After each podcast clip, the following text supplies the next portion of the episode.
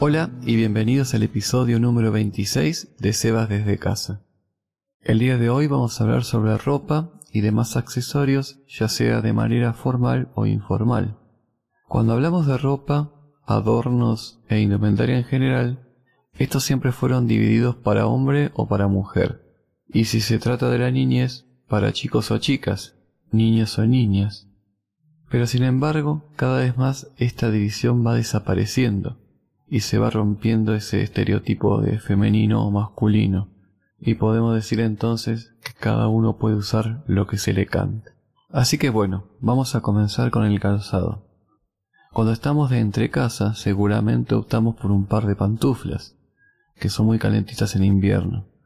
Si no, lo más común es usar un par de ojotas como para no andar descalzo.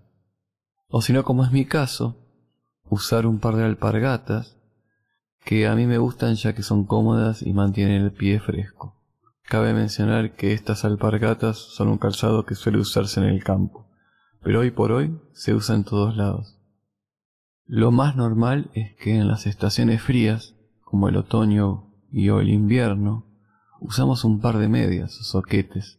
Depende del tamaño y qué tan abrigadas sean.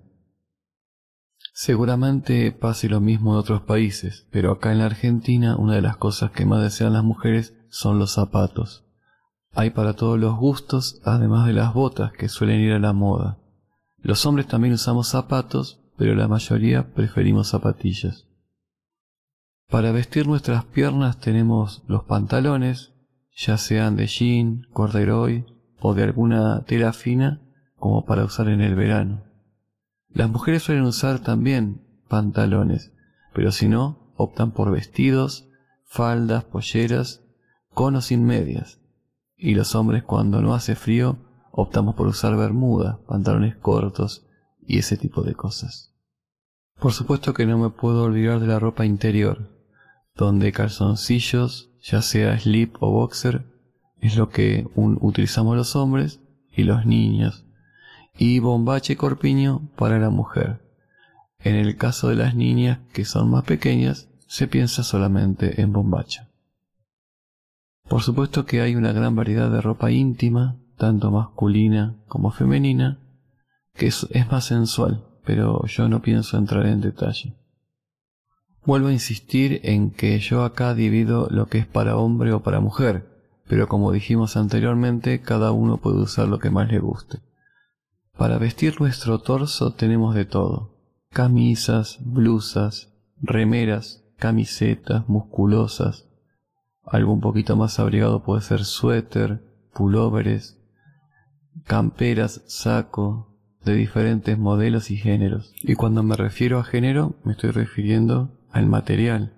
Puede ser lana, algodón, poliéster, cuero, etc. Seguramente haya gente que todavía teja con aguja y lana, alguna que otra prenda. Por supuesto que bienvenido sea.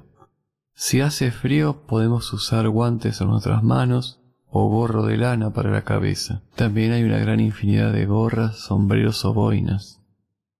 Lo que sí se puso de moda como en todos lados son los famosos piercings o aros en la nariz, también en la boca, ceja, orejas y en el propio cuerpo.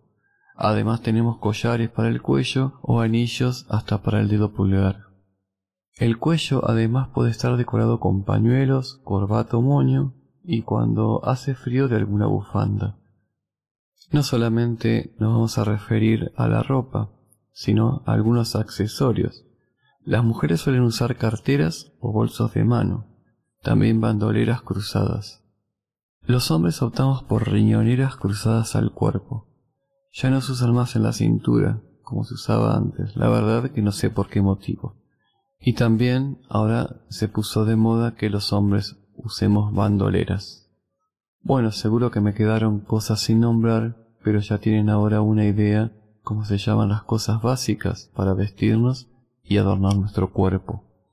Espero que todo este material les sirva para su aprendizaje del idioma español como les digo siempre, adiós y nos vemos el próximo episodio.